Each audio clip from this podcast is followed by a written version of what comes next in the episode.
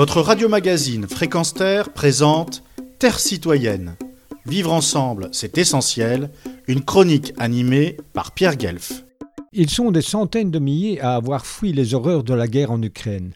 Leurs yeux ne peuvent même plus pleurer.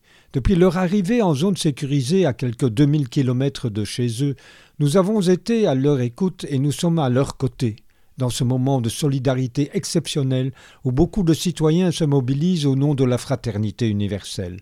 En compagnie de dizaines de professionnels et de bénévoles, principalement de la Croix-Rouge, nous sommes depuis le lundi 7 mars au cœur de la tragédie.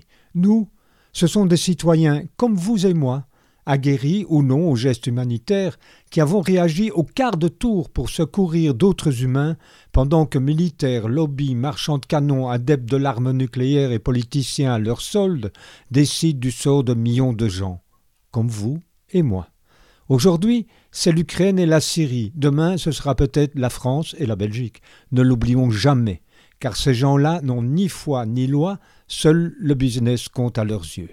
Des yeux, les Ukrainiens ne peuvent les cacher. Ils reflètent l'horreur et la détresse, l'angoisse et toujours cette reconnaissance à l'égard de ceux qui tentent, vaille que vaille, de les soutenir, de les guider dans leur exil. Au premier jour, une Ukrainienne m'expliqua qu'elle avait fui dans leur petite voiture familiale avec son mari, leurs quatre enfants, laissant sur place sa mère, très âgée, qui n'avait pas voulu les encombrer, dit-elle et ne plus avoir la force physique et morale de quitter son petit logement. Une autre, accompagnée de ses trois petits-enfants, déclara être tétanisée à l'idée d'avoir laissé son mari au pays, car boulanger, il voulait continuer à produire du pain tant qu'il le pouvait, pour nourrir la population entre deux bombardements. Un autre venait de se faire opérer d'un cancer n'avait plus assez de médicaments pour supporter la douleur, était à bout de force dans la longue file d'attente pour obtenir un sésame permettant un séjour en tant que réfugié. Allant de l'un à l'autre, les équipes baptisées pour mesures exceptionnelles déploient une humanité qui, face à l'innommable, réchauffe quelque peu les cœurs.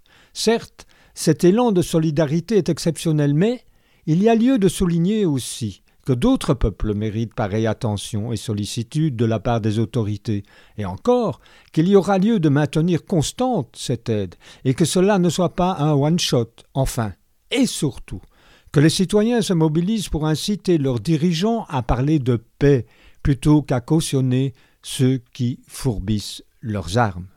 C'est Pierre Guève, depuis la capitale de l'Europe, pour Fréquence. Retrouvez et podcastez cette chronique sur notre site fréquenceterre.com.